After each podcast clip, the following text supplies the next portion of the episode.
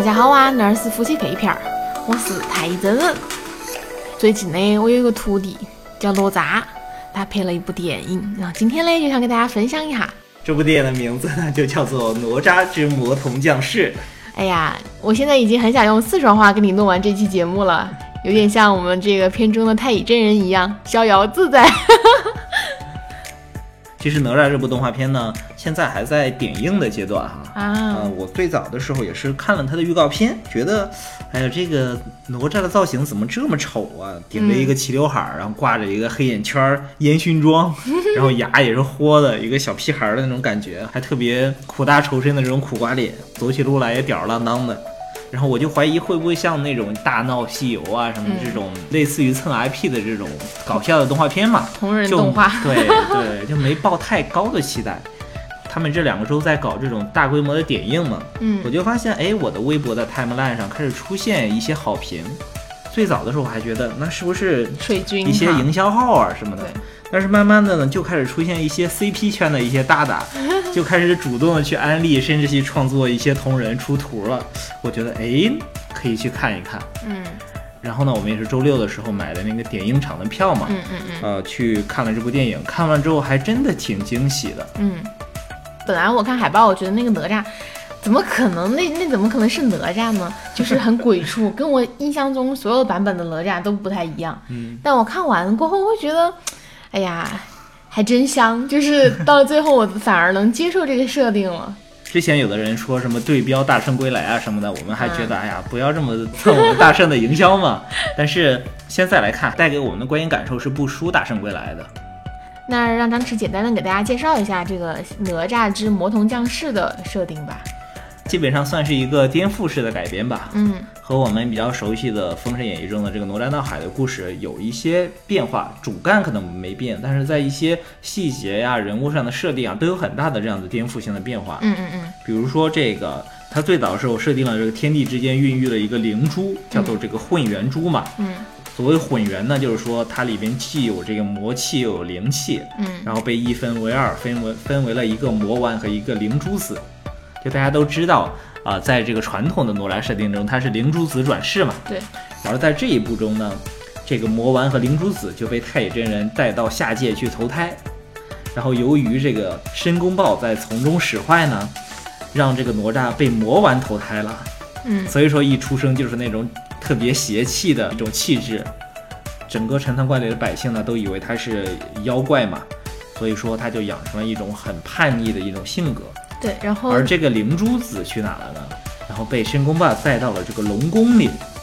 龙王三太子敖丙呢，就成了这个灵珠子转世，因为他是灵珠子转世嘛，所以说他就特别的英姿飒爽，特别的善良，特别的单纯的那种气质嘛。就是这样的阴差阳错，但是他们两两个呢作为主角，最终呢还会有一些命运中的相遇嘛。对我看完这个设定，就最开始我会觉得有一点雷啊、天雷滚滚的那种感觉。但其实等到整个所有的人物都出来，以及他们有了一些这种互动或者情节之后，我会发现说，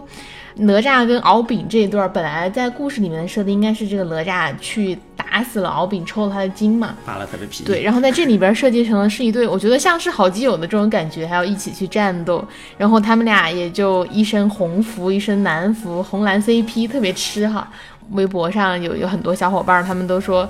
觉得这个哪吒看完了过后脑洞能力大增，然后最近好像也没有什么特别好的作品嘛，最近大家就看完过各种的产图产文。我看完之后非常期待它的续集，就是这么的强烈的喜爱。对，因为他其实很好的把这两个人物给立起来了嘛。对对对，包括他这个人物的整个的成长，嗯你像哪吒，呃，在这一部中，他相当于和之前的哪吒闹海的故事是不一样的一个角色弧。从最早的这种他作为魔丸的转世，被人所厌恶，然后找不到自己的存在感，嗯然后每天被关在离府里，然后无所事事，去嗯编一些打油诗呀什么的。到后来，他发现原来自己只有三年的寿命。他作为这个魔丸转世嘛，被这个元始天尊施了天劫咒。当他三岁生辰的当天，就会有天劫降临，把他劈死嘛。嗯他就要在这个过程中去寻找自己嗯，和自己的爸爸妈妈和解嘛。对，而老丙这边可能在传统的这个哪吒闹海的故事里，他就是一个工具，或者说一个类似于反派，也不能说人家不是反派，就是蠢，很蠢的一个莫名其妙就被人打死了。对，就是那种很嚣张，但是又很智商很低，然后功力也很低。对，但是你仔细想想，好像人家敖丙也没做错什么。你在人家家里，然后去洗澡，把人家的那个龙宫给霍霍了，对吧？对这敖丙出来之后，莫名其妙就被打死了。而在这一步当中，相当于完全一个转变，嗯，就是如果用现在比较流行的话说，敖丙他是一个叫什么手续善良，对吧？哪吒是一个叛逆、混乱邪恶嘛。对对对，然后他们两个各自在这个两极，相当于一个生而为人，但是被人认为是妖怪。对。然后另一个呢，啊、在这个片中的设定中，龙族它并不是一个就是很正派的很正派，或者说说是像那个东海龙宫那种龙王那种形象，而是说它是这个远古时代妖族的代表嘛。对他作为这个妖怪，但是他却是有一颗这样的善良的、呃向善的心。他们两个人都是一个很冲突的一个状态。对。然后最终，当他们啊、之间经历了这种相遇、友情，同时又又因为这些家族之间的利益产生了一些斗争，甚至说呃非死即伤的这样的战斗之后，反而去携手去抵抗了天劫。所以说你小时候看过哪吒吗？就是动画片或者说电视剧什么的？呃，我小时候的可能还是《西游记》当中的哪吒，印象比较深刻吧。也不是单人作品，然后另外就是就是那个《封神演义》中的哪吒嘛。啊。其实那个哪吒传奇小哪吒那个，我感觉我都年年纪比较大了，可能我我我妹喜欢看那个，我跟着看过几集啊，什么石矶娘娘啊什么的。嗯嗯嗯啊，其实我还挺有哪吒情怀的，就是我从小的时候就是看哪吒传奇嘛，然后也会看很多跟哪吒相关的一些这种电视剧什么的。我觉得可以聊一下，就是这部电影它其实改变了很多的设定嘛，嗯，想聊一下，就是它跟我童年印象中的哪吒有什么不同？我当然这个不同不一定代表不好哈，我觉得可以展开的去聊一下他的设定。嗯，一个是形象，刚刚我们聊过了，就觉得这个哪吒的他虽然丑萌了一点，但是你其实随着剧情的深入，你是能接受的。然后还有一个我觉得改的特别多的就是亲情的这条线，嗯，就其实，在以前的所有的哪吒作品里边儿，呃，特别是父子的关系是非常焦灼的。你看以前的动画片儿里面都会有这种削骨还父、削肉还母的情节嘛，然后爸爸从他一生下来就是一个那个丸子嘛，他是用剑去想要杀死他，劈开对，想要去劈开，结果果劈开的时候蹦出来了一个哪吒。所以说，其实他爸爸在以前的这种动画作品或者说影视作品，其实都是有一点儿觉得心里其实是有一点抵触。虽然是自己的骨肉嘛，但他其实很多集都会用来表现说，嗯，我觉得这个哪吒很叛逆，然后很邪恶。他自己会觉得说，我作为父亲，他没有说那么像片中这么包容，这么疼爱。就是在之前，比如说那个《哪吒闹海》的动画片里，嗯，它更多的不是说因为哪吒的这个叛逆，因为这个片子里其实更叛逆嘛，嗯哼，他是因为说，一个是他怀胎三年年，而让他的母亲受了足够的苦；另一个是说他后来哪吒闹海，然后呃引来了这个龙王要嗯水淹陈啊陈塘关，嘛所以说呃他作为这个陈塘关的这个守卫的将领，他必须得大义灭亲。他的对立关系是这么来的，倒不是因为简单的这个哪吒的性格呀或者什么原因，这个这样就小了。调皮调皮嘛。我觉得如果是只是调皮，这个就嗯就小就太小了。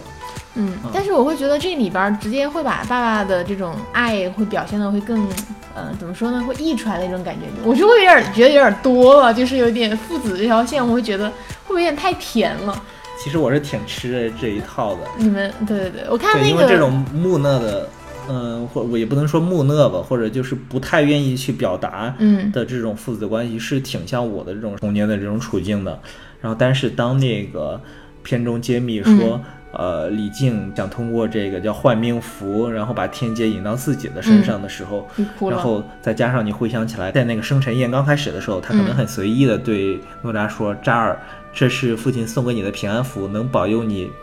平安长大，长命百岁。嗯其实很平常的话，但是原来他这个符真的能能让哪吒活下来。嗯它不是一个简单的祝福，是李靖愿意为哪吒去牺牲，嗯愿意为了自己的孩子去去去献出自己的生命。我觉得这样的这样的感情还是挺触动我的。嗯。我看那个之前他们导演也有访谈嘛，就说你们把这个东西就是本来是父子之间的这种关系改变的这么温情，这么嗯，在电影里面大家会有点动容嘛。然后导演就说，我觉得现代人的这种，特别是现代的这种年轻小孩儿，他们从小就是在这种呃比较被宠爱的环境长大的，他们其实会更能带入到这种叫什么默默付出的爱中，然后再升华一下，大家会更容易呃去共情吧。但我其实会觉得，像我小时候看哪吒动画片什么的，我在我的眼里，哪吒的父亲就是一个反派的角色。是的，因为最早的时候，其实包括我们建国后拍的这些作品啊，很多时候他有这个叫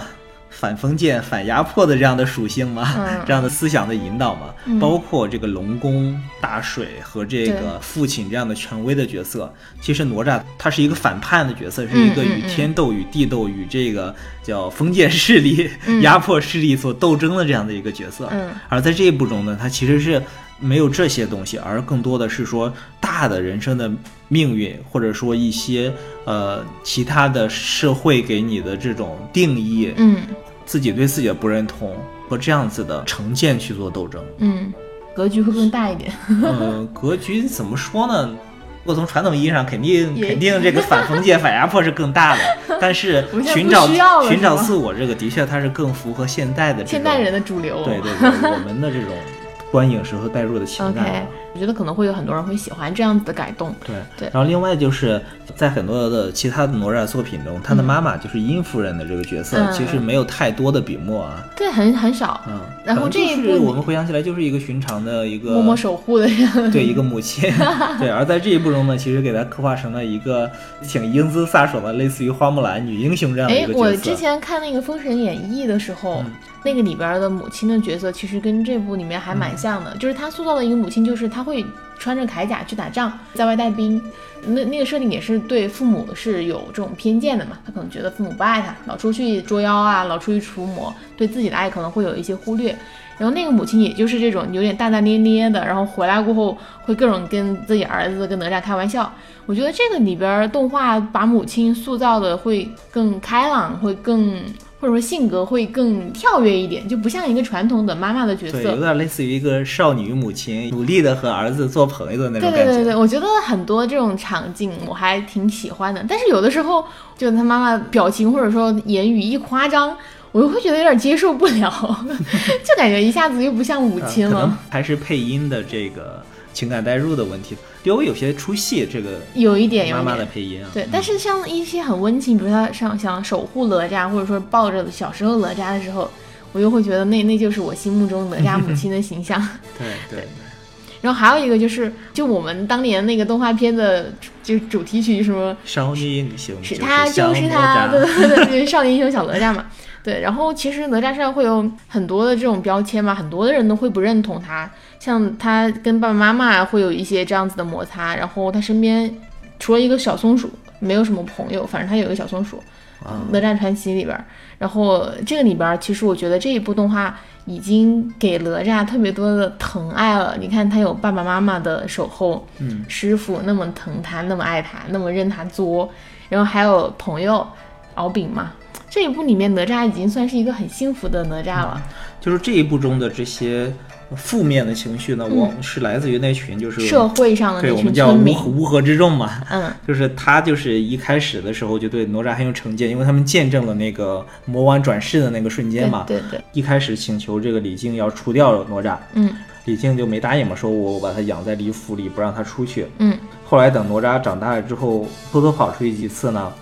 呃，他们也一看到哪吒就特别特别生气，然后或者特别害怕，从来不会去试着了解哪吒，嗯，然后甚至有的时候都持着刀枪棍棒直接过来去攻击哪吒什么的。对，嗯，我觉得他有点类似于那种。真的类似于就是文革中的那些红卫兵啊之类的，就是那种批倒敏感词，批臭，敏感词，敏感词，敏感词，我们被和谐了。就是那种，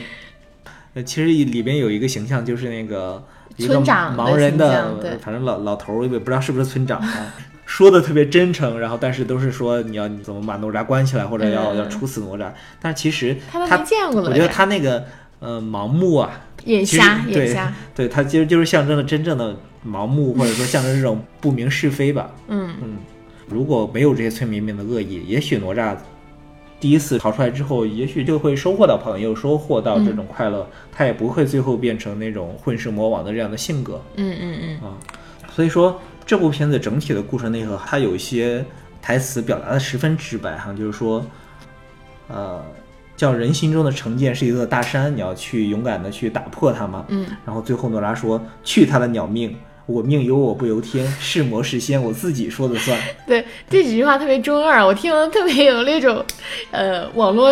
玄幻修仙小说的那种感觉，特别土味儿。你要知道，修仙小说基本的来源全是来自于《封神榜》。对，鼻祖鼻祖，那个导演最后也总结了嘛，嗯说这部片子其实它的主题就是八个字：打破偏见，扭转命运嘛。嗯或者我们去理解的更重要一点，就是说人定胜天，逆天改命嘛，就是你是成佛还是成魔，基本上就是在一念之间嘛。就是我们追求的不是成佛还是成魔，而是要做自己嘛。嗯嗯，不管你是说被魔丸附身的人，还是说被灵珠附身的龙妖，嗯嗯，他们都有选择做自己的机会。我觉得这一点是很重要的。对，我觉得还有一句很重要的话，就是片中叫什么？若命运不公，就和他斗到底。对这里边哪吒的很多这种台词，我都觉得特别中二。然后我一想他才三岁，我就觉得 导演你给他的压力是不是太大了？在看电影之前嘛，我其实会抱着一个哪吒电影嘛，跟大圣一样，其实故事线我应该大概都捋能捋清楚嘛。我到最后结尾的时候，我是期待着一场他跟敖丙的这种大战。我在想，他会把他龙精吗？他会再闹到龙宫底下去吗？后来我发现这部片子里面居然都还没有，我真的一直在期待，就是最后的高潮是他跟敖丙来一场这种惊世的大战嘛。虽然说最后也有，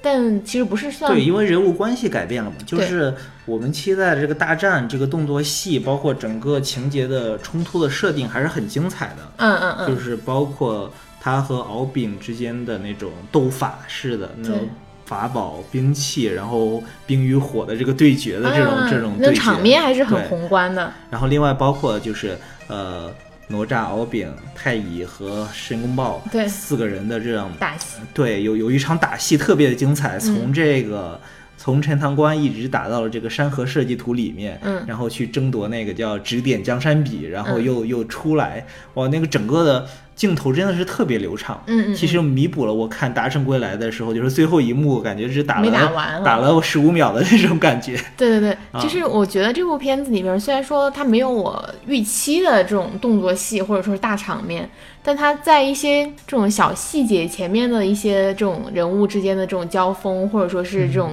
我觉得算是行云流水的这种对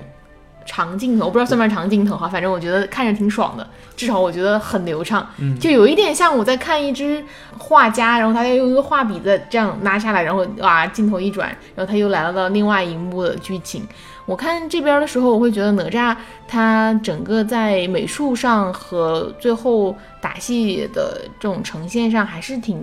挺讲究的。我甚至觉得他有一些比《大圣归来》做的都还要好，还要打动人。毕竟技术在进步，然后不不光是说这个动画的制作技术哈、嗯就是包括这些呃导演和主创人员对这种呃剧本呀、对这种分镜的这些理解都是在进步嘛。嗯，大家审美也在进步。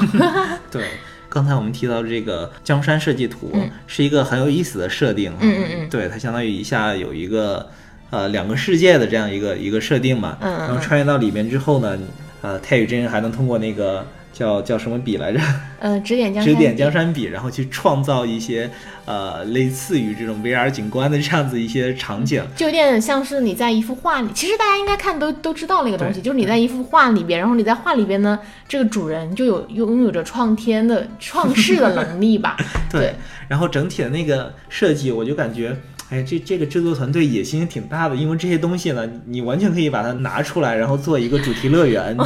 做成这样的叫过山车呀，做成这样的游乐园呀，是吗？哎，对，真挺像的。对，非常的像。但是然后或者说，呃，哪怕你差一点，你把它开发成一个跑酷游戏啊什么嗯的，都是一个很好的这个 IP 的拓展。嗯，但我看那个时候，我会觉得，嗯，我觉得见过，就是会觉得它少了点东西呢，少了点什么？我会觉得它的那个质感整体的会偏低龄一点。他其实，嗯，跟他之前在其他镜头的画风不太一样哈，就别的画风是非常中国风的，但在那个江河设计图里面的画风会有点简陋，然后我会觉得他没有把我们祖国的这种大好河山给展示的更细腻，因为你想，他就你想要的可能是那个阿拉丁里那个 The Whole New World 的那种感觉，坐着飞毯，然后穿穿过四大就是文他笔，我觉得他笔一挥，应该有一个什么长城连连出来连绵，然后再一挥就有这种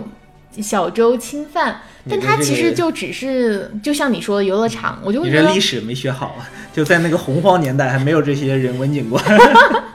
好吧，那可能是我带入了更现代的视角去看嘛。嗯在它进入那个图之前，我在想，哎，可以遨游九州了，就没有，可能就是一个遨游了一下主题公园儿。对，它更主要的设定是它是一个虚拟空间嘛，对对，它更主要的一个设定嘛。对对嗯对。这部片子我整体来说是非常满意的。如果说是硬让我找一些不太满意的点哈，嗯，我觉得可能就是有一些嗯周星驰风格的这种无厘头的笑点吧，比如说这种娘娘腔的大汉呀，嗯这种放屁呀，然后吐口水啊，就屎屎尿屁。就是这种东西，可能我本身我我不太喜欢那种无厘头的东西，我可能 get 不到，就是他和周星驰的这种致敬啊什么的这些东西啊。但是有一些点，比如说就是太乙真人把什么法宝什么都藏在裤裆里，让让哪吒去拿呀，我觉得这些有有玩玩笑有点过，毕竟就是他是是个小孩的那种形象嘛。嗯，嗯，我我还好，就是当时你看的时候，你不会想那么多，你你能够立马明白导演是在搞笑嘛，嗯。你就也也哈哈大笑，笑完了过后，你可能也不会去觉得那个东西你会记忆很深刻，但是我看网络上大家整体的接受程度，对这些笑点接受程度还不错啊。嗯。就包括刚才我还刷微博刷到了一个他们和《大圣归来》联动的一个视频，小视频，嗯。小的病毒营销视频吧，就是。大家应该记得，在《大圣归来》里有这么一段儿，就是江流儿和大圣刚遇到之后，嗯他就特别好奇，问大圣很多问题嘛，什嗯么嗯巨灵神是兄弟吗？嗯大圣说是姐妹，然后哪吒是男的是女的？大圣说是女的。对对对，然后呃，在这个病毒视频里呢，就是江流儿和大圣一起上厕所，是那种现代的男士的公厕嘛。这段对话又发生了，刚说完哪吒是男的女的，没大声说女的，然后哪吒就踩着风火轮飘过来了，然后到了旁边的那个坑位，江流儿就特别困惑，还伸头过去看了看，然后对大圣说：“大圣，大圣说站着那条就是男的呀。”之后又有一些小的互动，还挺搞笑的。就是这种，其实他严格的说，也还是我们常说的那种屎尿屁的笑话。嗯，就低俗笑点大家都能一一下就能 get，很愉快的那种，东西。其实包括我们说这些东西太成人，或者说对小朋友不好，但是小朋友往往小朋友只能 get 这种两种笑点，一种就是屎尿屁，另一种就是摔倒了，走着走着摔倒了，或者一个人把另一个人打倒了，他们就特别开心。嗯我不太满意，就是我觉得这里边敖丙整个人设非常帅，但他的那个兵器啊也太丑了吧，就两个大锤子。两个棒棒糖，我一直觉得敖丙的动画的设定不应该是拿着 枪还是戟，反正就不是锤子吧，就很出戏。我不知道为什么，看着会觉得好笨重啊。本来是一个很风流倜傥、很潇洒的小少年嘛，嗯，你拿着那两个大锤子一抡，我都觉得哇，一下子整个好感度呜往下掉。对他的这个审美偶尔还是有点掉线的，就是包括敖丙那那身潜行装也是不太好看。然后我也特别不喜欢一个，也不是不喜欢一个造型嘛，但我觉得挺傻的，就是哪吒他把手揣在裤兜里走路，我觉得挺傻屌的，就看着就我不知道导演为什么一定要给他设计一个这样的走路姿势。，你首先呢，第一个是你又没看清楚，就他不是伸在裤兜里的，他是伸在裤腰里的。哦，对，裤腰，裤腰，对，他是整个手就是伸在裤腰里，然后另外，我觉得其实挺体现他那种拽，然后玩世不恭的那种特性的，因为你想。塞在裤腰里走路的时候，他其实你你不是在往前迈步，是整个身子在这样摇晃着往前走。可能因为我是女生哈，我会觉得有点儿不雅。然后他走着走着，我会觉得一个小三岁的小孩儿那么拽干什么？对，人家就是那种设定嘛，你想，他们的设定因为这种灵珠转世的，它就不是一个正常的成长的这样的时间线，一岁的时候就可以满天飞了。是的，是的，嗯，但但我看了很多那个画师在画这个同人图的时候，非常喜欢这个画这个，可能是因为比较好认吧，就很多就在画那个把双手插在腰里的很喜欢的。嗯，我会觉得有点蠢，但是也还行，能接受。另外一个就是我不能接受，我觉得就是他的宝，就是哪吒，他其实有很多兵器嘛。对我特别特别喜欢混天绫，因为在很多动画片或者说里边儿，那混天绫那种缎带缠绕的感觉是非常优美优雅的。嗯，但在这部片子里的混天绫有点儿鬼畜，然后他还能自己跳舞还什么的，就是混天绫。自己去舞那个火箭枪。对，我觉得混天绫就应该是一种很柔，然后它是用来保护哪吒的嘛，它是应该随身不离。然后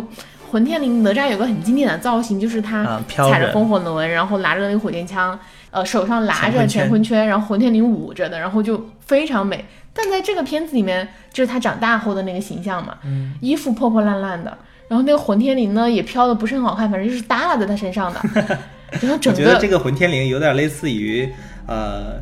奇异博士的那个披风的造型，是就是他还有个人意识的对对，有一点自己。的意识，但是我觉得这里边的混天绫有点不好看，就整个不符合女女性的这种审美。啊、这个我还没太注意，就是它的整整个的这个法宝的设定，就是还有挺大的变化的嘛。嗯嗯嗯就首先在最原始的这个设定里，混天绫和乾坤圈是哪吒生出来，从娘胎里带出来的。啊啊啊对，然后在这里呢，呃，这两个法宝和那个风火轮还有火尖枪都是由太乙真人赐予嘛送他的。对，嗯其实这里边戏份最多的这个是这个乾坤圈，嗯，就相当于它这个乾坤圈呢是类似于一个紧箍咒的一个作用，嗯，它戴在哪吒的脖子上呢，就是防止他去入魔嘛。嗯，就是封锁他的一部分能力，我觉得是。嗯，或者说就是这个呃，作为魔丸这个魔的本性嘛，第一次放开的时候，然后就入魔了，整个失去了自己的意识。嗯，然后后来呢，他想了一个办法，就是把它从脖子里取下来之后，然后赶紧套在手上，嗯就是他一下子能又能恢复那种成人态。超级进化状态 就战斗力会强一点，然后另外呢，就是又能保持自己的意识。嗯，这个东西我觉得很有意思的一个设定。嗯，但是呢，也就造成一个问题，就是这个乾坤圈就没法去扔出去打人了。嗯，也是哈，嗯。特别好奇哈，就是这部片子其实它，嗯，太乙真人他全程是用这种川普的形式来讲话的嘛？你觉得会拉好感，还是说会觉得用普通话会更好呢？嗯，其实在我看来，一个就是太乙真人那个形象就很颠覆了嘛，就是他不是一个仙风道骨的，是一个就是是类似于弥勒佛这样的一个造型嘛。对然后加上这种川普的一个配音吧，还是挺符合自己的气质的啊，就跟他的气质是对，也体现。出那种就是办事不靠谱的那种气质。四川人又被黑得很惨。对，然后这个导演也说了嘛，就是说他们认认真考证了一下，就是嗯说这个太乙真人的故乡就是四川绵阳。哇，所以说他们就用了这个川普版的太乙真人。然后其实我觉得就是因为他们团队在成都，所以说 他们觉得这样子比较亲切吧。嗯对，而且自己的团队气质。对，然后其实挺多这样子的，呃，类似于四川那边的小的小的设定的，嗯比如说那个结界兽啊，它是一个青铜器的一个造型，就特别像那个三星堆里那个青啊，铜像的造，型。我当时在想那个东西好像很眼熟，一下子点名了我。对。呃，所以说这部片子在我看来啊，它和漫威的很多电影很像啊，嗯它是一个很经典的这样子的超英起源的故事。超英，对，因为它里面有这样子的寻找自我的这样的英雄起源嘛，嗯，然后也有这样基友，类似于美队和巴基，对吧？有自己的超能力，有装备，你看人家有盾，我有火箭枪，我有风火轮，而且它最后的彩蛋也揭示了。后边有可能还有这样的很大的一个还没有展开的世界观，嗯，你后边可以去拓展自己的这样的单人的故事线，也能去拓展整个的故事线，嗯，呃，整个的世界观，甚至以后和其他的单人的故事线交汇，嗯，真的是一个很超英的一个设定啊！所以说我们中国要开启自己的这神话宇宙了，是吗？我叫封神动画宇宙啊！他们这个工作室如果用这个的话，他们算是这个 IP 就是他们的了，还是说，呃，当然也不是啊，就是就比如说《西游记》，很多的电影动画片都在拍嘛，因为这属于公共版权嘛。嗯，啊，呃，说回到封神，就是乌尔善，呃，乌尔善导演就是拍那个黄渤、陈坤那一版的《鬼吹灯》那个导演，嗯。包括他之前拍了《画皮》啊什么的，他就嗯比较擅长掌控这种魔幻主题的这样的电影嘛。嗯。他现在就在筹备一个，就是叫《封神》三部曲还是五部曲的一个大的这样的一个魔幻的制作的真人电影，这个还可以期待一下。其实，在我看来，就是《封神演义》啊这个 IP，嗯就是和现在这种流行的美漫的叙事手法呀特别的像。感觉里面人物角色很多，然后都有自己的一些设定或者故事。对，对有这样起源故事，而且有有超能力嘛，你你可以叫法术或者叫叫这天赋异禀，但是它都有这种超能力嘛，而且它都有法宝，类似于装备这种。对，还有什么翻天印、大神鞭、诛仙剑、捆仙绳，还有什么扫侠衣，嗯嗯嗯，这些你看有有有兵刃，然后有衣服，嗯有这种铠甲，还有什么山河设计图这样的大型的虚拟实景武器。对，我觉得这些东西，《封神榜》里面这些兵器，还是每一个都非常有自己的这种特色的。对呃，如果说之前大家批评《封神榜》说它的里边的人物都特别的脸谱化，嗯，但是脸谱化这一个东西恰好也特别的美漫，就特别适合去拓展这样的人物关系对。你穿一件衣服，大家就知道你是谁。对，就像我们现在去看漫威的英雄，你放一个剪影出来，你就知道这个是钢铁侠，这个是美队，嗯这个是绿巨人。你同样你放放一个剪影出来，你知道这个四周飘着这个这个丝带的人他是哪吒，这个长着翅膀雷公嘴的人是雷震子，这个三只眼的人是杨戬，对吧？嗯，然后这样子脸谱化的角色也特别的好，它还有这种不同阵营的对立嘛，对吧？有截教，有禅教，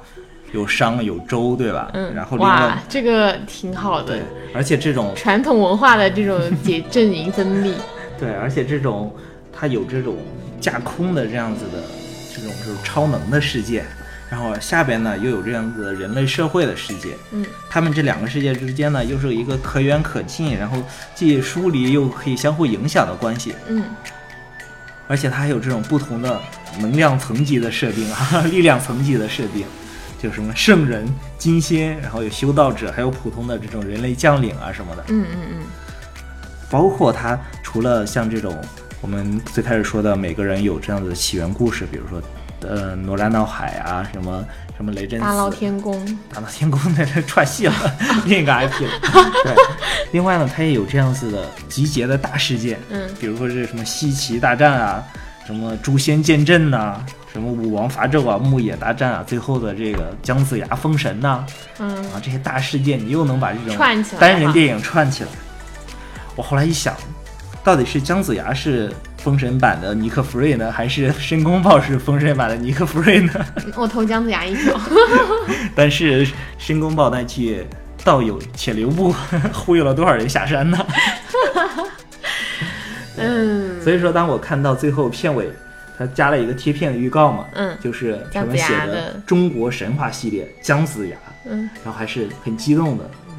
封神动画宇宙终于要来了。对，之前看美漫的时候就在想，中国什么时候能把我们的这种传统 IP 拍成这种系列电影？其实是不缺的嘛。嗯，但现在我会担心，就是第一部很好看，但是我会担心会烂尾，就是国内的这种片子，特别是 IP 向的，很容易就狗尾续貂了。我还是期望我们下一部的这种电影能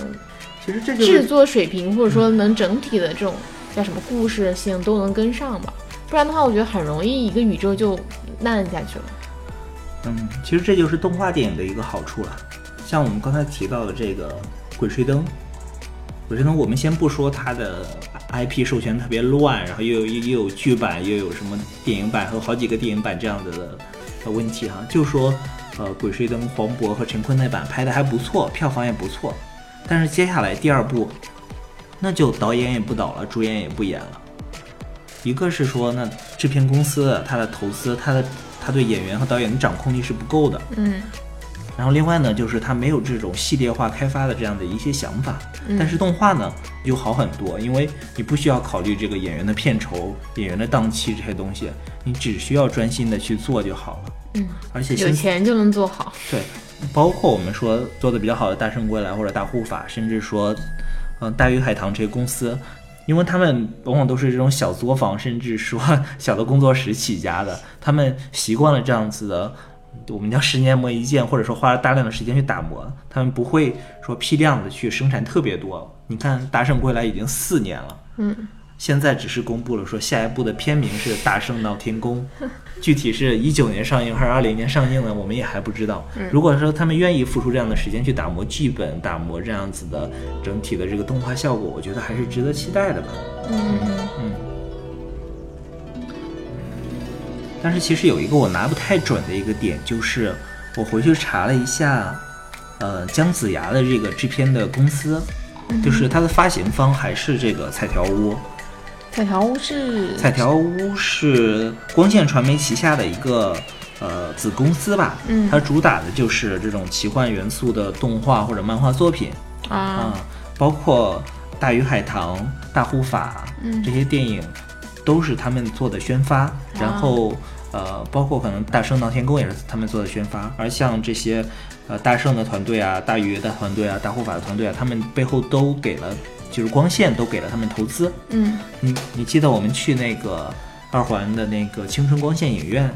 嗯它的那个大厅里其实有很多这样大鱼海棠和大护法的这些元素嘛，就是因为他们有一些投资的关系嘛，嗯。所以说彩条屋还是愿意去做这样的作品的。嗯。但是呢，它具体的制作公司，哪吒呢是四川的可可豆影业嘛，但是那个姜子牙又是北京的另外一个制作公司了，就是它不是一个团队在制作的。同一个去做发行的，对，所以说我我担心这个它的质量跟不上，不是说质量跟不上，而是说，嗯，光线它作为发行方或者说控股方有没有像迪士尼或者漫威这样足够的掌控力，啊能把这些作品纳入到一个世界观里？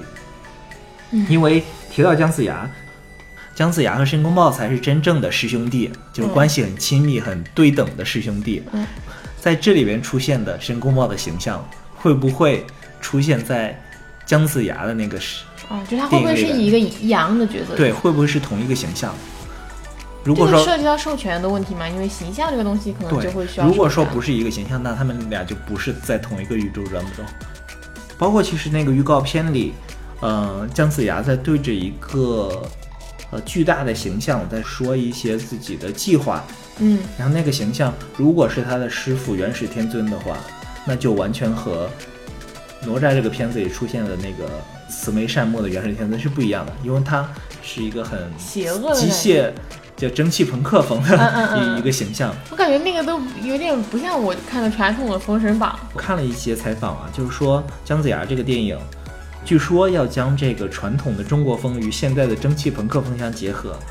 为电影呈现出一个宏大的世界观和震撼的大战场面。》，我有点担心。对，所以说我一个会担心说他们俩不是在一个世界观里，很多人物之间会有冲突；另一个是说这个姜子牙有可能会直接从姜子牙出山拍到你看宏大的战争场面嘛，拍到什么？拍到这个西岐大战啊、朝歌大战呀、这些地方，那整个的 后边的剧情就没法拓展了。我感觉突然你被你这么一说，我觉得有点悬。所以说这里就很考验光线的整体的操盘能力了。当然也有一个可能就是，如果如果哪吒这部电影大爆，卖上十十五亿、十六亿，嗯，就有可能会去强行联动，甚至说去调整整个姜子牙里边的一些细节的设定或者剧情的设定，但这部片姜子牙应该已经画的差不多了吧？创作的。因为是二零年上映嘛。对呀、但是还来得及去调整吗？但是就像我刚才刚才说的，你只要把里边申公豹的形象去调整，或者说是原来天尊这样的形象去调整，然后再顺带提上两嘴陈塘关 就 OK 了。对，你像我们看漫威一样单人宇宙的电影，你不需要刻意的去有太多的联动，不用都像这个蜘蛛侠和钢铁侠这样深度绑定的。也是也是，嗯，甚至说这个大圣系列的第二部电影就是叫《大圣闹天宫》嘛，嗯就是听起来好像应该是《大圣归来》的前传作品。在传统的大闹天宫里，其实是有这个哪吒。呃托塔李天王带领哪吒和四大天王去去花果山围剿的这样的一个场面的。好像他们几个都都被那个大圣又打回来了，对战斗力好像没有孙悟空强，对吧？对，然后所以说会不会有联动呢？然后甚至里边引出来这个二郎神、二郎真君杨戬，然后接下来再引出这个杨戬的单人电影呢？我觉得我这个脑洞开的有点大。对，然后再由杨戬引引出宝莲灯，我觉得，哎呀，真的杨戬需要自己的一部单人电影，然后摆脱这个讨厌的舅舅的形象。我真的不太喜欢宝莲灯。但是我现在提到杨戬，就是想到了宝莲灯、二郎神和沉香，就是捆绑在一起的。是啊，你人家本来是灌江口显圣二郎真君，多么帅的一个角色，在《封神演义》里是玉鼎真人的徒弟，练了这个九转玄功，然后最后肉身成圣，非常酷炫的一个设定嘛。包括在很多网络小说里，这种洪荒流的网络小说里，杨戬都是一个战斗力超强的一个角色。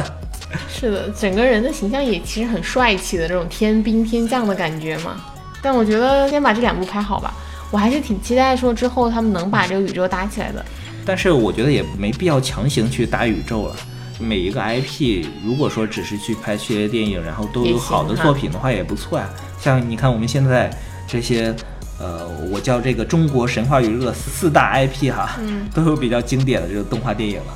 首先是《西游记》，我们有《大圣归来》，嗯，《白蛇传》，我们也有年初的那个《白蛇缘起》，也是不错的一个追光动画的一个作品嘛，嗯。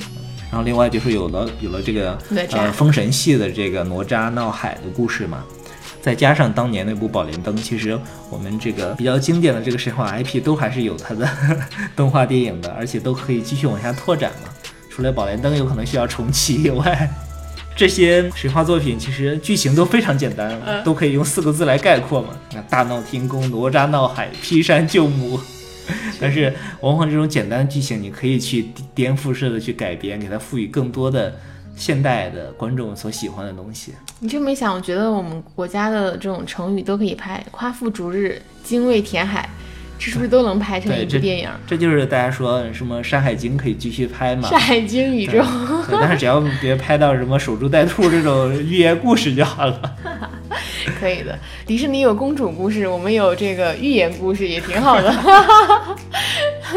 寓教于乐嘛，说不定以后就国内的票房猛涨，也就是带着小孩去看电影的，家长更多。对，我们在这里肯定不讲什么国漫崛起啊、国漫之光啊这种话嘛，听着就跟本剧的哪吒一样中二。对，但是嗯，我们看完了这个电影。然后包括我们去微博上去围观这些主创人员，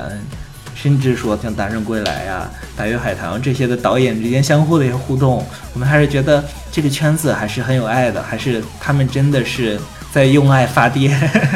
我觉得做动漫，你要花三四年去做动漫，其实一个小工作室。很难去 cover 这个成本的，你要能坚持，你就得吃苦。对，我觉得有个好作品，我们还是要好好的去，嗯，支持他们的。对对对，支持他们的方式肯定就去买票了，然后也希望能够有机会等到 IMAX 上映，我可以刷一个 IMAX，因为这个片子据说是首一个国内有 IMAX 版本的动画电影，挺值得去看的。